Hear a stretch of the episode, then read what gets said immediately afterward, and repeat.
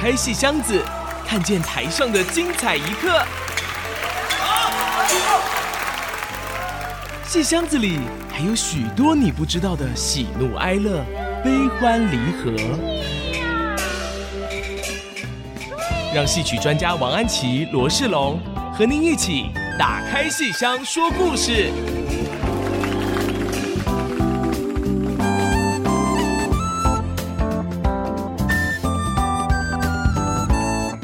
各位亲爱的听众朋友们，大家好！欢迎大家收听 IC 之音 FM 九七点五，打开戏箱说故事节目。我是节目主持人罗世龙，我是王安琪。我们的节目在每个星期五晚上八点首播，星期天下午一点重播。节目也会同步在 IC 之音随选直播、Apple Podcast、Google Podcast 以及 Spotify 同步上线。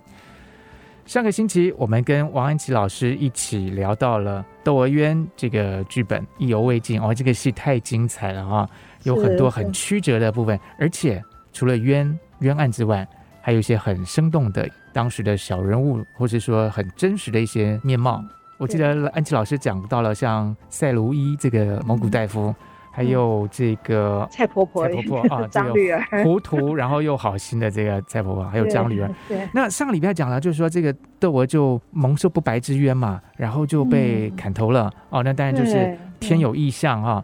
而且还三年大旱，那最后一折到底怎么样被平反呢？安琪老师能不能跟我们聊一聊，介绍一下？好，上次我们谈到窦娥临死前的发了三个誓言哈，嗯、所以第一个鲜血不入地，对；第二个六月降飞雪，对；第三个就是楚州三年大旱，是结果一一实现。那前两个誓言是在他死的当下就实现了，嗯、那么第三个三年大旱灾，当然是要等三年了。所以关汉卿的元杂剧这个戏的第四折第四个段落哈，一开幕的时候，距离前面那个第三折是已经有三年了。嗯，所以这个地方真的大旱了三年。那我们不会去演那个汉相，好，那个在台上很不好看。可是就出来了一个类似今天的八府巡案之类的官，他出来一个官员，就是说，哎，这个地方楚州不知道为什么有三年的大旱，其中恐怕有一些隐情，嗯，所以我就奉旨奉圣命到那边去查访。你看这个很多戏里面的这样的一种说法，就让我们都知道，我们对于一种天有异象，嗯、对于这种天灾，大家都知道都是人祸造成的，所以朝廷官府也一定要来查，到底有什么样的人祸。所以这个第四折出来一个大官要来查冤情，那我们观众呢就都知道，呃，窦娥的冤有平反的希望了，而且。不只是如此，他出来了一个官，而这个官是谁呢？不是别人，就是他的 窦娥的爸爸，窦天章 啊。对，窦天章，窦天章在关汉卿的笔下。就只有一开头出来过，嗯，一开头他他是一个穷书生、穷秀才，是，然后借了钱没钱还债，还把女儿卖给了那个蔡婆婆，是，蔡婆婆还给他银两去 进京。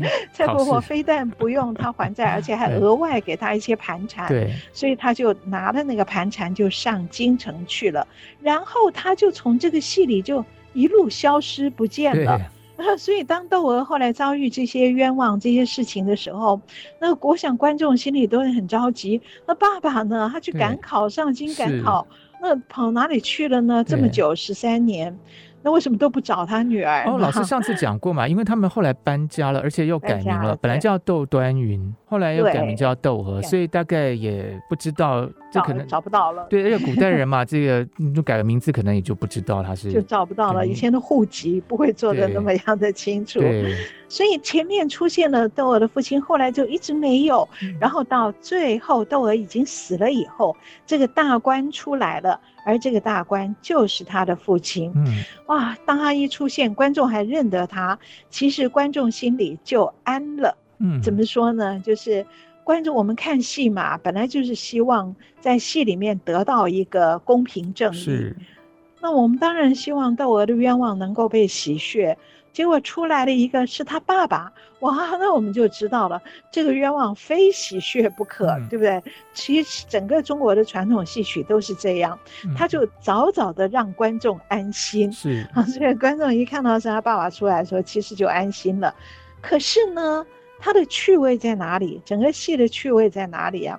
在这个爸爸也很糊涂哎、欸，对，他怎么会有办法破这个案子呢？窦娥的鬼魂他已经死了，他的鬼魂出现。窦娥、嗯、本来是旦角儿，是正旦，嗯、那可他已经死了，死了以后最后一折出现的时候，他就叫混蛋啊，所以 鬼魂的魂。对，鬼魂的魂，所以这个剧本上写的很好玩，就这个混蛋窦娥出来了哈。嗯、那么他是以鬼魂的姿态出现，然后知道他的爸爸回到了这个地方来，他要去指引他爸爸，要托梦给他爸爸，嗯、要说这个冤情。可是这个爸爸也很糊涂，然后这个戏呢，除了我们上次讲的窦娥在法场被斩首、发三个誓愿那一段落，那个第三折是很正经的在演之外，嗯、除了第三者很正经之外，其他都有一些很无厘头、搞笑、很荒谬的东西。嗯、现在又来了，现在到他爸爸身上这边又搞笑了。对，怎么说呢？他爸爸来到这个馆驿，哈，来到了楚州，然后在驿馆里面住下来，然后晚上。一个灯下就在看公文，然后他就看到这边有一张公文是，哈，一个犯人叫窦娥的毒死了他的公公。嗯，好，他看了以后完全不会想到是他女儿，因为改了名字嘛。然后他就想，哦，这个是已经问结了，已经结案的了。我把这个公文呢压到下面。好，然后呢，我来看这个公文的时候，哎，这个灯。哦，蜡烛这个灯怎么忽明忽暗的呢？来，我剪一剪灯花，来踢一踢灯。那其实是干嘛？为什么那灯会忽明忽暗？是窦娥这个鬼来作怪哦，飘飘过去了，所以那个灯就 对、哦、对，窦娥就故意让那个灯啊忽明忽暗，要引开他爸爸。让他爸爸来弄这个灯，然后窦娥就把刚刚被他爸爸放到下面去的那个公文，再把它捞出来放到最上面，哦、很好笑，很搞笑，哦、对不对？本来那个鬼很有能力的，你只要一下你一个鬼力就可以让那个公文上来。可是他在舞台上当然不能这样演，所以就演出成搞笑版。嗯、然后他爸爸踢了一踢那个灯花，回头好，我把灯弄好了，我再继续看公文。哎，窦娥。要毒死公公，哎，奇怪呀，就是怎么还是这份？我刚刚不是放到下面了吗？这是问结了的。好，我再把它放到下面。哎，这灯怎么又暗了？哦、然后，然后就重复好几次，就是他爸爸去弄蜡烛，然后窦娥来把那个公文抽出来放上面，然后他爸爸再去弄蜡烛，回头一看，怎么怎么又到了第一个上面来，就很搞笑，很搞笑，来回好几次，然后最后他爸爸发现。不对，原来是有一个鬼，一个鬼在这边。我觉得如果如果我是窦娥的话，我一定会做的更明显，我就直接把那个蜡烛，那个蜡油就滴到那个，要他看。帮他画红线，然后你就直接看这里就好了。不，我在暗示老半天，你都不知道，你的女儿这么可怜，你都不知道。对，你看在舞台上他要怎么演，他就只好一个鬼跑过来跑过去，好辛苦。然后一个大官在那边一下子站起来弄灯，一下子坐回来。你看这窦娥好可怜，那活着的时候侍奉那个婆婆说要喝羊肚汤，给她端了，她又说她不要了。然后死了以后要这样服侍她爸爸，就窦娥真的好可怜，好辛苦的一个，好辛苦的人。对，好辛苦的人哦，然后你爸爸就很笨呐、啊，对？因为每次都大惊失色，怎么又出来了？对，然后最后发现哦，有一个鬼影经过，然后他。他的反应是拿下尚方宝剑，大拍，把桌子上重重的拍了一下，说：“何方鬼魂？好，我乃好两淮肃正提刑联防使，好，你不能给这边作怪来，好用尚方宝剑取你的鬼命。”我就很好笑，我每次读到那边我都。但总之最后就帮他，就是反正就沉冤就洗白了这样，然后那当然坏人应该就是被嗯，还还有一点曲折呢。当这窦娥跟他爸爸讲清楚以后。他爸爸哦，然后就要赶快就要升堂审案了，嗯、结果就把那个赛卢医也抓来了，然后把张驴儿也抓来了。可是张驴儿在公堂上却说：“我买了毒药，我怎么会毒死我爸爸？就是你有说不过去的地方。嗯那结果这个大官就是窦娥的爸爸坐在公堂上说：“糟糕了，这一节是关键的紧要处，嗯、我没有办法判下去了啊！我的儿啊，你赶快出来吧。嗯”就叫鬼哎、欸，然后他就出来作证吗？对，窦娥的鬼魂就出来，就去打张驴儿哎 就甩甩他两个耳光，然后张驴儿这才招认。所以整个这个事情啊，无厘头到极点，荒唐到极点。可是我看的时候，一边笑，我一边心里面觉得蛮可悲的。怎么说呢？就是在元朝那样的一个时代之下，关汉卿，哪怕是爸爸出现，哪怕大官出现。都没有办法按照正常的逻辑性的方法来洗雪冤枉，嗯、都还必须以不公义的方法、不义之道来偿还正义，所以以不义取得正义，嗯、以不公义取得公义，所以这是多可悲的事情、啊，连尚方宝剑都派不上用。场。对。对。对啊，还真的要借助鬼魂之力。嗯所以这个《窦娥冤》的第四折，我们看起来是极为搞笑，可是其实它的潜在是有这样的一层意思在里面。是是、啊、那种真的是悲哀到一种很深处的时候，其实有时候反而会笑的，就是你很无很无奈的笑出来那种苦笑。对对对，是。那么也因此呢，就有的人认为说，关汉卿这个《窦娥冤》根本不是悲剧，好像在那边乱搞笑这样子哈。哦、可是其实。你要从另外一个角度来看的话，窦娥的性格绝对合乎悲剧性，因为如我们上次所说的，她并不是一个含冤受屈的弱小女子，她是每一步都掌握了她的主动性，是，所以死亡也是她自己的抉择，而且还利用自己的死的姿态来证明天地有公理，是，所以这个性格上绝对是符合悲剧性的。那么最后虽然是。补偿了，弥补了他的遗憾，弥补了生前的遗憾。可是用这样的一种搞笑的方式来弥补，嗯、越发显得时代的悲凉。是他的最后呢，还很主动的要去打张驴儿一巴掌，他是多么有主动的一个这个个性。好，那我们在这边先稍微休息一下，待会儿我们再继续聊《窦娥冤》这么一个精彩的剧本。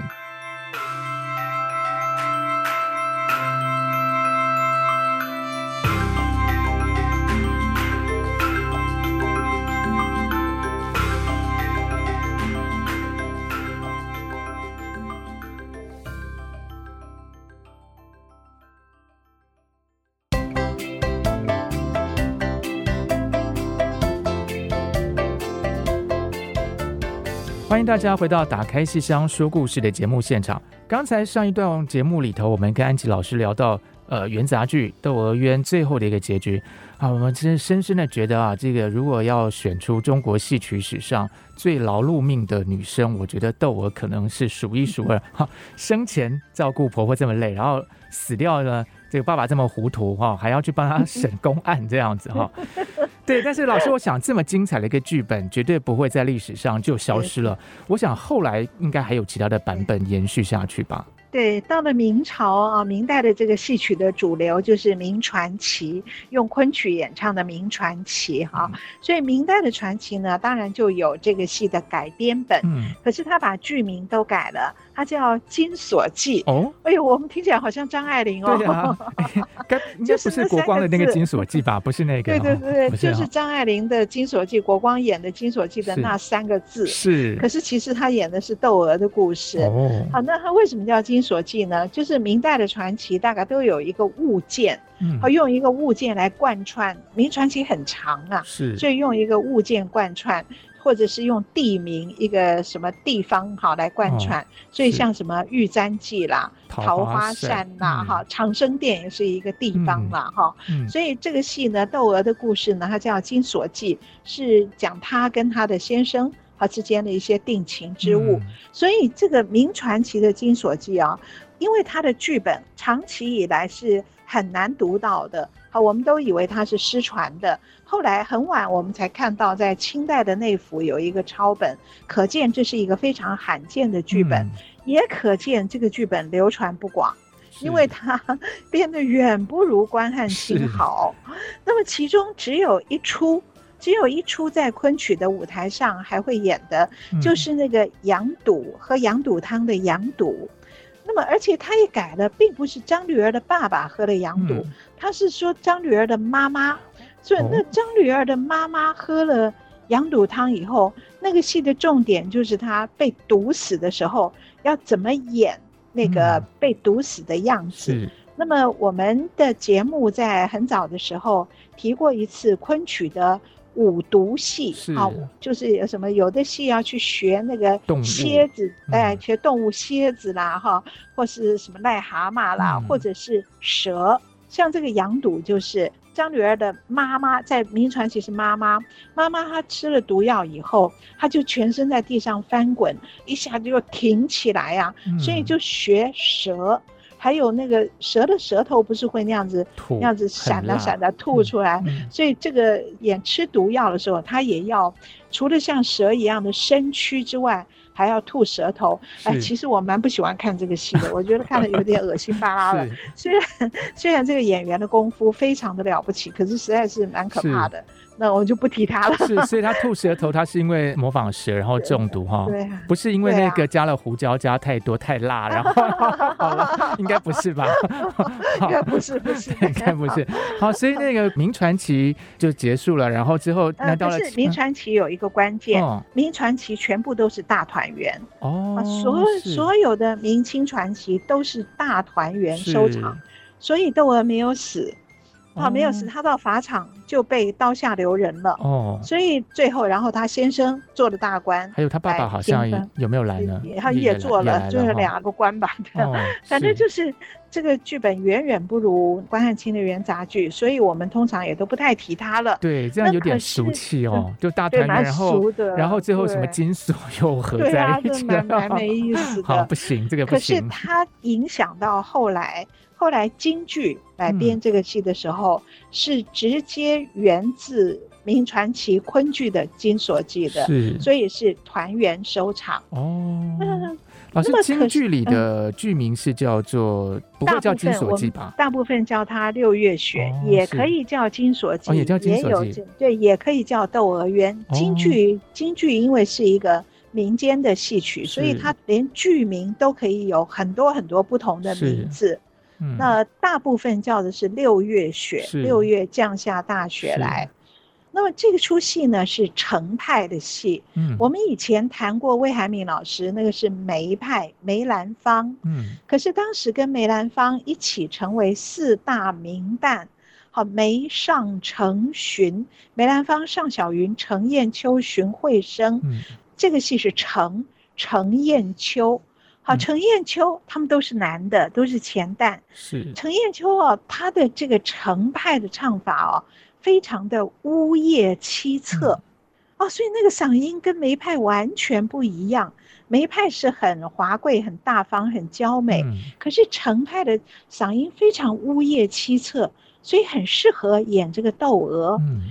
那么程砚秋演这个戏大概是二零年，一九二几年。嗯，那他这个戏主要表现的重点哈，就是有两场，有一场是探监，是窦娥已经那个被关在监狱里了。嗯，她已经公堂上招认以后，被关在监狱里了。然后她婆婆来探望她。好，那么在她婆婆来探望她之前，监狱里的禁婆子。就会打他了，跟他要钱。结果窦娥说：“你不要打我，我已经很可怜了。嗯”然后那个禁婆就说：“那你到底有什么可怜？你遭遇什么冤枉？”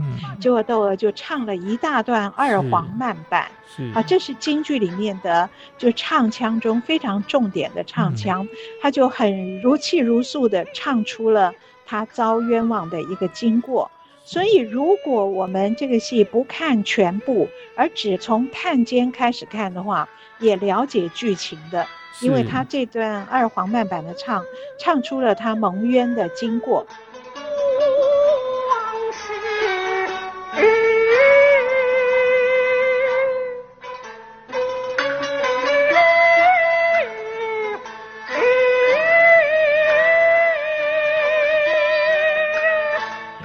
唱完了以后呢，她的婆婆就来看她，而她的婆婆婆媳一见面，结果就传来消息说第二天就要上法场问斩了。嗯，所以京剧的下面一场法场也是一个重点。嗯，就所以京剧程派主要就是探监跟法场，而探监唱的是二黄慢板，法场唱的是反二黄慢板。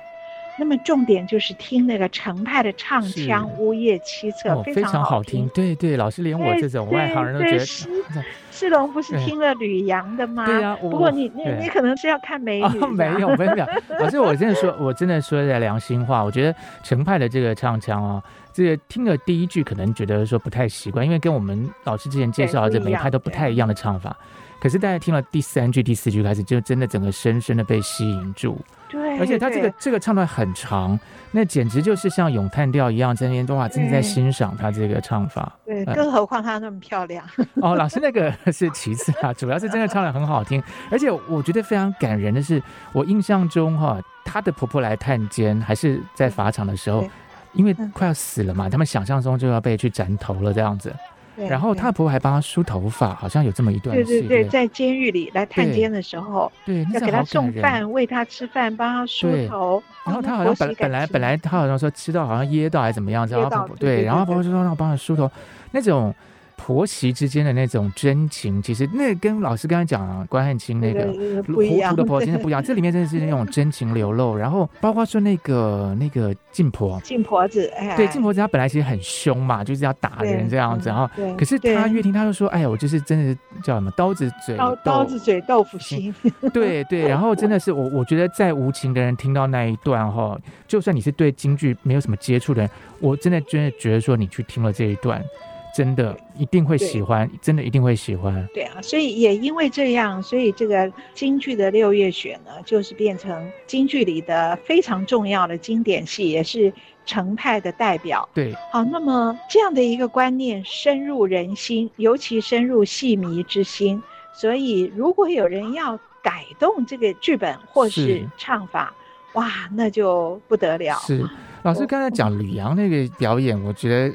他有没有改啊？我都不太确定。但是吕吕阳他们的改法哦，嗯、他因为这个戏程砚秋这个戏重点就是探监跟法场，嗯、所以前面他怎么样，张绿儿什么怎么到他们家，他怎么样蒙冤，公堂上怎么样受审，这些啊都是过场戏，嗯，都不重要。所以后来其实我们都不常演，我们也不太爱看，因为听这个戏就是听那两段唱。所以吕阳他们呢，就是现在天津天津京剧院、嗯、天津青年京剧院团，他们会把很多这一类原来松松散散的这些老戏呢，把它改的比较紧凑一点。可是再怎么改，那个重点。还是在探监的唱跟法场的唱，这个是不能改的。是，所以他改的是前半那些我们原本不受重视的，已经几乎快要失传的那些地方。是，但是对现在的观众来讲，可能就会觉得说，好像看到一个比较有头有尾的一个。如果因为如果说他对这个《窦娥冤》的故事不熟悉的话，那至少他看这个版本，他就知道说前因后果是怎么样。对，可是他那种改不会激怒。不会激怒戏迷，哦、老师，你这话有玄机。对，因为探监跟法场的唱是原来的，是，是，所以你没有改到传统的精华，是，你就不会激怒我们。那我说激怒是什么？是没有，老师，我觉得你这话有玄机啊，因为你这样讲话就表示说一定有其他的改版的，就有激怒老戏迷了，对不对？对。来，那我们要卖个关子，我们就下一段节目来聊，到底这个《窦娥冤》会怎么被改到激怒老戏迷？这个嗯，好，我们留到现在再来聊。好，我们先休息一下，待会儿回来。好好。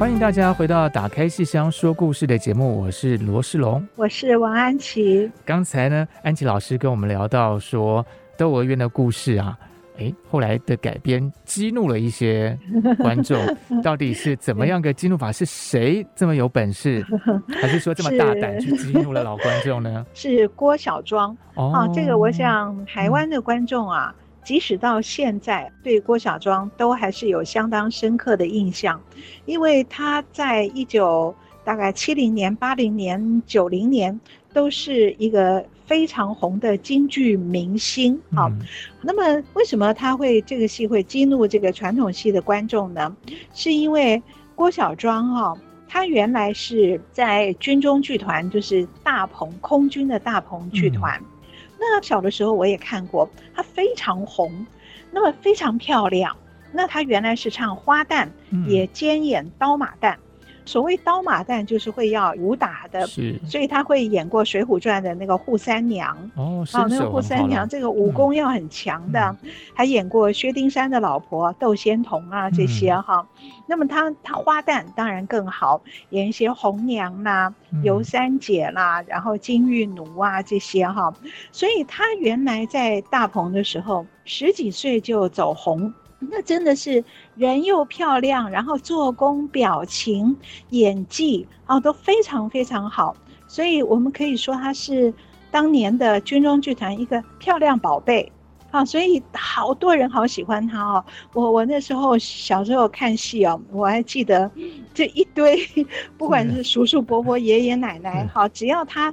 变装在台下出现，看别人的戏，他进场的时候，啊，观众都会围上去，然后会送他东西，这样，因为真是漂亮宝贝。嗯。然后后来他也去拍过电影，还得过那个什么影后啊，哇，还到香港去领奖。嗯。那所以他是一个台湾训练出来的。京剧最好的花旦兼刀马旦，嗯，然后是最红最受欢迎的一个演员。是，那么可是他到后来，他并没有走向拍电影或是演电视。他后来电影电视演了很多，可是他没有流连在那一个更受欢迎的场域里面。他还是坚守在京剧舞台上。是，而且呢，他有一份自觉。嗯，他讲过，他说。我今天唱戏啊，谢幕的时候掌声如雷啊，那我就鞠躬，听着如雷的掌声，心里好高兴。可是等我抬起头来，灯光一亮，我发觉下面的观众怎么都是白发苍苍，哇，他那个当下那种感受是好凄凉、好寂寞。我学的这个艺术。为什么都是我的？不只是叔叔伯伯，而是爷爷奶奶辈在看呢？为什么不能够是我的同学辈，或是不能够是我的弟弟妹妹，或者是我们的下一代的人看呢？所以他很有自觉。而后他在二十几岁的时候，到二十八岁的时候，就离开了空军大鹏剧团。那么离开剧团，他就自己创立了民间的剧团，他一个人创立的，叫雅音小集。哇，一个人，而且在二十八岁的时候，对，二十八岁的时候就一个人创立雅音小集。这个剧团的名字是张大千取的，嗯，因为说京剧雅音，然后小呃郭小庄来召集的，所以叫。雅音小集，嗯，那么他创的这个民间剧团呢，他打出来的旗号就是要让京剧创新，嗯，要展现京剧的新生。嗯。哦，那可是这个标志一打出来以后，所有原来喜欢他的观众，原来他是个漂亮宝贝，结果所有喜爱他的观众开始对他质疑。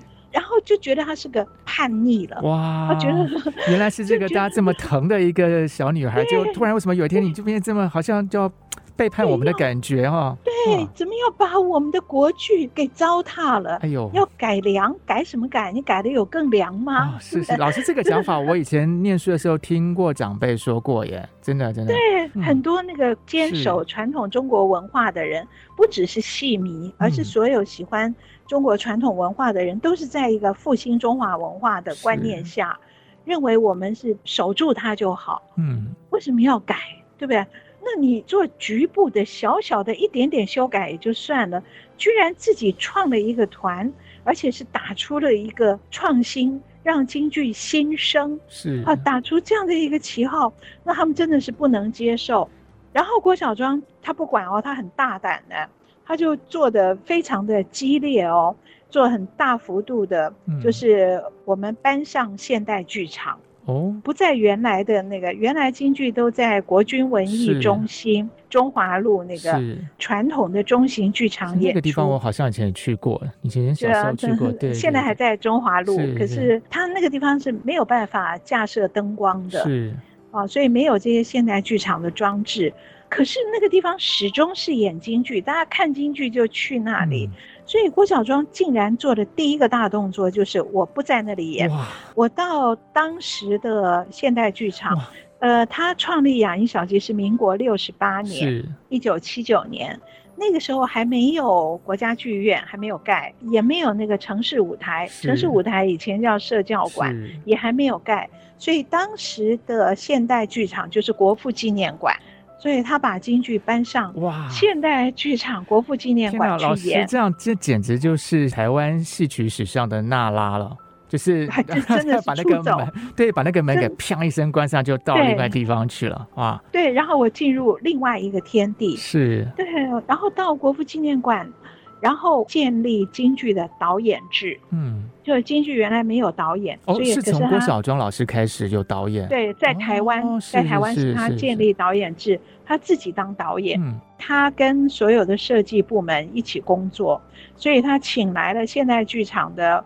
舞台设计跟灯光设计，他请的是那个聂光炎老师。哦，聂光炎老师，聂光衍老师是台湾现代剧场这个舞台灯光的，等于是教父，对不对？他后来也是得那个国家文艺奖，也是因为他把现代剧场在台湾整个的建立起来。是。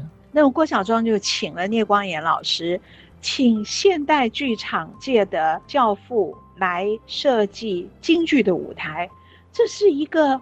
非常不得了的事情，在当时这真是叛徒啊！嗯，对，对，京剧是一就是一桌而已，你为什么非要把它搞得这个？还找了一个什么又不是做京剧的人来弄个什么光啊，弄个什么舞台啊，就搞得不伦不类的这种感觉。对对对，就是这样。哦，所以原来的漂亮宝贝一下被打为叛徒。哇！可是另外一面呢，他赢得了非常多年轻观众，是从不看京剧的新观众的崇拜。嗯，所以她当时完全是一个明星女神，是。她因为一方面人漂亮，一方面她的精神，整个那个我全心投入在这个改革，不管外力有多艰难，我就披荆斩棘，开天辟地。是，所以她是七零年代、八零年代一直到九零年代始终维持着一个女神的这样的一个开创性女神的位置。老师，那这个六月雪是他们第几个戏啊？第二个戏就是民国民国六十八年第一个戏是《白蛇传》哦，那第二个戏就是这个《窦娥冤》哦。那老戏迷是怎么样呢？就是怎么会觉得郭小庄背叛他们呢？那么他们所有喜欢传统戏的戏迷们就等着看你要怎么样的创新改良。好，你头一个戏做《白蛇传》。你一个花旦刀马旦演白蛇，哎，也就罢了，因为白蛇里面是有盗仙草，还有水漫金山寺，的确是有要用到武功，而且有很多表情啊什么的，不纯粹是唱。可是你第二个戏居然演到程派的六月雪哦，这唱功的这个东西哦，对，一来这个是悲剧。嗯，二来是青衣正旦正宫青衣戏是以唱为主的，何况是程砚秋是程派的经典，是跟你郭小庄一个花旦刀马旦有什么关系？是，你怎么可以来演《窦娥冤》？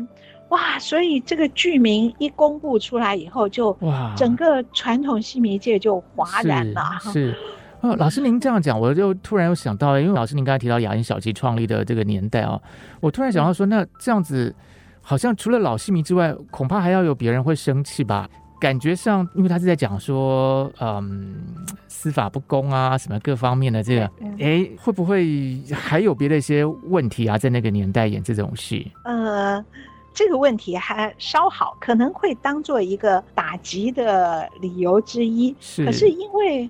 很多老戏里面也都演了司法不公啊，譬如说《玉堂春》啊，就是苏珊啊，她本来也是被不公正的司法判处了重刑，后来是碰到她的情人才救了她，对不对？所以，因为传统的社会里的确是有很多这种屈打成招这种戏，这类司法不公的戏倒是反映古代的社会。嗯，所以在当时大家最气郭小庄演窦娥冤的应该是从传统的表演艺术，嗯、你根本不是一个以唱为主的人。然后他们这传统戏迷只是听到剧名就很生气，哇！后来才知道剧本居然也不是用程砚秋的，剧本居然还请了当时的名作家孟瑶老师哦，还重新搞了一个剧本出来，就更不能接受了，哇！对。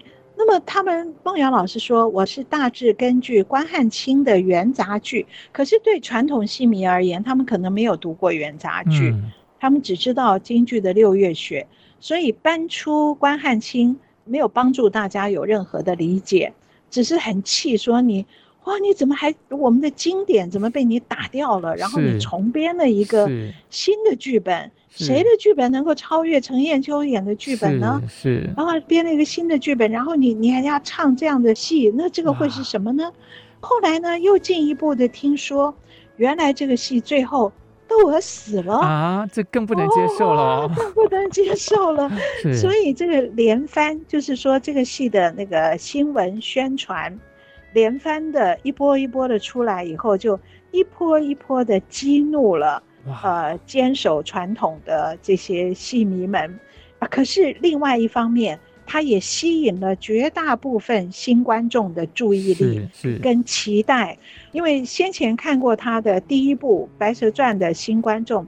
他们可能从来没有看过京剧，嗯、可是会看到哇，原来京剧是可以用灯光的，然后身段那么漂亮，他们游西湖还可以用一只船桨演出在那个西湖泛舟哈、啊，这样的一种漂亮的身段，然后去到仙草，去水漫金山，有一点舞台灯光的变化，嗯、然后有那么漂亮的感情跟身段。嗯所以大家是非常崇拜、喜欢雅音小吉的。是。那么你现在第二部戏要演关汉卿，哎，嗯、我们知道，就是对于年轻观众而言，大部分知道他是元杂剧的重要的关马正白、元曲四大家的之首，而且是中国的莎士比亚。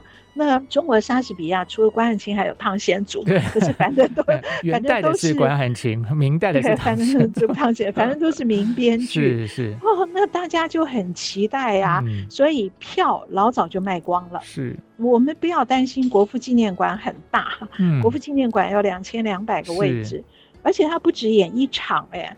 后来后来我跟他编剧的时候，我记得是。那个再生缘，他是演五场哎，所以两千两百个演五场是真的卖满，卖卖满了，而且一票难求，所以很恐怖的，就是他那个魅力是很恐怖的。那么这个要演出前老早票就卖光了，可是就更激怒了传统的戏迷，所以整个这个激怒点在演出前十天爆发了。哦。哎，老师，那先卖个关子喽。爆发了什么事情呢？演出前十天都箭在弦上了，怎么办？对对对。那我们下一段的节目来继续跟大家聊，为什么在演出前十天突然爆发了？嗯。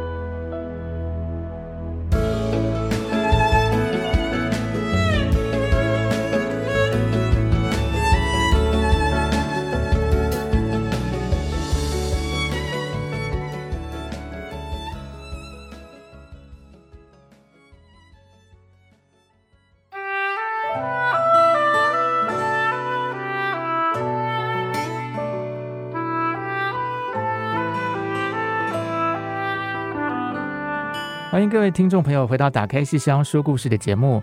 诶，刚才老师说到，就在雅音小吉要演出《窦娥冤》的前十天，突然发生了好像 什么大事情呢？要请老师说明白喽。禁演啊？听过禁演？哦，听过。因为当当时演出是要去申请那个准演证，哦，那么对其他的戏来讲，可能就是一个流程、一个手续而已。是。可是。这个戏在票卖光，演出所有的宣传铺天盖地，然后到演出前十天，竟然拿不到准演证。那个教育部教育部的社教司负责审查，然后他的理由是，窦娥好人没有好报，冤死了。哦，这个有害社会善良风俗。哎呦，哇，这个，那 那所以这个这个新闻一出来。哎呦，像我们看了就会笑死了。是，是老师那时候也买票了吗？啊，当然是是 是。然后老师很多啊，就是突然，因为不是只有这个戏不能演，那等于是两每一场两千多个观众就不能看了耶。对，不能看啊！哇，这么重大一件事，那当时我是一定要看，因为那个时候我我还是硕士论文在赶论文的时候嘞。可是我就不管了，我就 本来我什么都不看了，要专心写论文。可是不管这个戏，我一定要看。是啊，结果就不能演啊！我还分了好多心思啊，去到处打听呢，到底怎么回事？哦、就是因为有原因吗？就是因为有害善良风俗吗？哦、可是台面下传言纷纷呐、啊嗯，有的人说有一种说法是为什么不能演？因为窦娥呼冤枉，好像为美丽岛呼冤啊！美丽岛，那我听了我真的笑死，因为你知道一个戏的筹备从编剧开始、嗯，绝对不是三五天的，对啊，所以他筹备这个戏的时候，根本还没有发生美丽岛这件事。不过当然，我们不能证实是不是一个禁演的原因，因为这都是台面下的传言。那么正式的说法就是有害善良风俗。嗯，那么后来，呃，因为后来我到民国七十四年的时候开始为郭小庄编剧，所以后来就很熟。那么窦娥冤是民国六十九年嘛，哈、嗯。那么后来跟他很熟以后，我就再回头问他，那个当时到底是什么原因？他也不想多说，他只说就是那些人，他们要只想保守复兴传统中华文化，嗯，见不得我演新的戏，嗯，所以改掉程砚秋，改掉传统京剧，他们觉得要把我牙龈小集打倒，不让我再演。那我说你的应变的时候，你会不会非常慌乱，非常难过？他说我不能慌，我一慌就完了。所以他说排练照常。跟所有的团员，团员来了以后都说：“我我们能演吗？我们还要排戏吗？”嗯、可是郭小庄说：“一定要演，安心排戏。”是，他就在排练场上越发的镇静。可是排完戏，他去斡旋，去请人来帮忙，然后他就想，他就定下心来想，他说：“他们就是要我不要演创新的戏，嗯，可是我就是要站上台，嗯、所以我。”不管怎么样，这出戏我能够站上台，我就赢了。是，否则，否则我如果我就这出戏不演了，以后我的剧团就没有了。嗯，不要说这出戏不能演，我的雅音小集就没有了，我的创新之路也就断了。是，谁愿意那样？所以他想到，他去请那个编剧孟瑶老师，嗯，我们改剧本，在十天之内改剧本。改剧本，让这出戏能够把那个有害善良风俗的部分挽救回来。是，然后我就是要站上舞台，那我就战胜了一切。是哦，所以我听了好佩服哦，我觉得真的是有勇气。十天之内啊，哇，这老师您刚才说白天还要排练，可能排练完还要去斡旋，哇，十天这多煎熬啊！这个。对呀，对呀，然后他就马上改剧本。怎么改呢？其实看到也就很简单，也就是前面通通都不动。嗯，他到法场上要斩首的时候，大段的唱，然后发三个誓愿，通通都不动。同样三个誓愿，第三个誓愿是大旱三年。是，然后发完誓愿，这个刽子手要拉他下去问斩的那一刻，要把他拖下去那一刻，嗯，六月雪就降下来了。是，本来的安排是他。下去头落地以后才天降飞雪，嗯，他就把它改成正要被斩首的那一刻，雪天上的飞雪就降下来了，然后后台就传来一个声音：“刀下留人。”这该不会是他爸爸窦天章吧？对，窦天章刚好经过那边，哦，然后看到六月天怎么会下雪，必然必有冤情。叫人立刻到法场，不管是斩谁，通通给我停下来，是，因为其中必有冤情。是，然后他就没死，所以什么鲜血没有落到地上，这个誓言就看不到。是，好，然后后来的大汉三年也没有，嗯、可是没有关系，我就要站上舞台。嗯、那么这场戏我在看，我坐在国父纪念馆的时候，观众都很紧张，都屏气凝神呐、啊。在看着这个好不容易重新登上舞台的这出戏是怎么样改，所以等到他要展的那一刻，哦、后台传来“刀下留人”四个字的时候，全场爆出如雷的掌声啊！然后我坐在那里，我很清楚的可以感受到，这个掌声里有两种意思。嗯有一层意思是为郭小庄的坚持而拍手，嗯，就是你战胜了，你用一个修改剧本的方法，还是维持住了这出戏。那么另外有一种声音呢，其实就是一般的观众，就是一般喜欢看戏的观众，就希望看到善有善报，嗯、所以哦觉得哇窦娥好可怜，窦娥好可怜哇哦你要死了不行又不行哦不希望你死。哦果然刀下留人，所以大家就拍手，也心满意足了，也心满意足。嗯、所以说呢，其实就是传统中国戏曲的观念都是希望善有善报。所以，连明代的传奇都把元代关汉卿的窦娥被斩首这件事情，在明传奇都改了，都改成了团圆。所以，就是中国人，中国人看戏一向就是希望那个人生的不圆满，人生有种种不圆满的事，希望在舞台上求个圆满，求个团圆。是，所以当下就郭小庄就靠着这样的一个坚持的毅力跟冷静的精神。快速修改剧本，这个修改剧本对他来讲，排练上没有什么要改的，嗯、对不对？等于是掐断那个，然后立刻进入他父亲上来审案。可是他舍弃了一些精彩的表演，是舍弃的是他变成鬼。哦、本来变成鬼以后有非常漂亮的鬼的身段，嗯、是还有后来跟他父亲托梦，那么这些都舍弃了。那他讲说。舍了没关系，我还会再搬上舞台的。结果果然四年后，那是民国六十九年首演，四年后民国七十三年，他再申请了一次，嗯，那这次就按照原剧本通过了。是，所以民国七十三年是演了一次窦娥死在台上的，嗯、就是。关汉卿的原剧的脉络，在梦瑶改成京剧的版本以后。在民国七十三年的时候登上了舞台，所以这是一段当代晋戏的历史。啊，我们也看到风气大改变。是四年后，四年后申请就一点困难都没有了。是，是，其实后来这个窦娥死在舞台上这个版本，现在我们在网络上其实是找得到的，还是可以看得到。对，所以听众朋友们如果有兴趣的话，可以去找来看一看哈。所以说起来，传统文化其实传统也是一直在演变。比方说像关汉卿。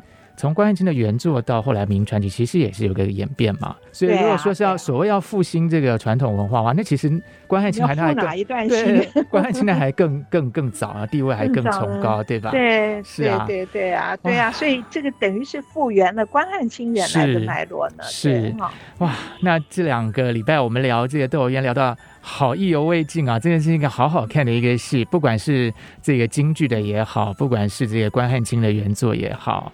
那昆曲也有很棒的这个演出哦，非常高兴能够跟安琪老师一起来谈《窦娥冤》。那今天我们的节目就先暂时进行到这里。我们的节目也会在 IC 之音随选直播、Apple Podcast、Google Podcast 以及 Spotify 同步上线，欢迎大家收听哦。如果大家对于我们的节目有任何的建议，欢迎到 IC 之音打开戏箱说故事节目网页留言，triple w 点 ic 九七五点 com。打开信箱说故事，我是罗世龙，我是王安琪，大家平安哦，是希望大家在保重，对，在家里听节目，不要乱跑。对 对对，那下个礼拜同一时间我们啊节目见，拜拜。好好，拜拜。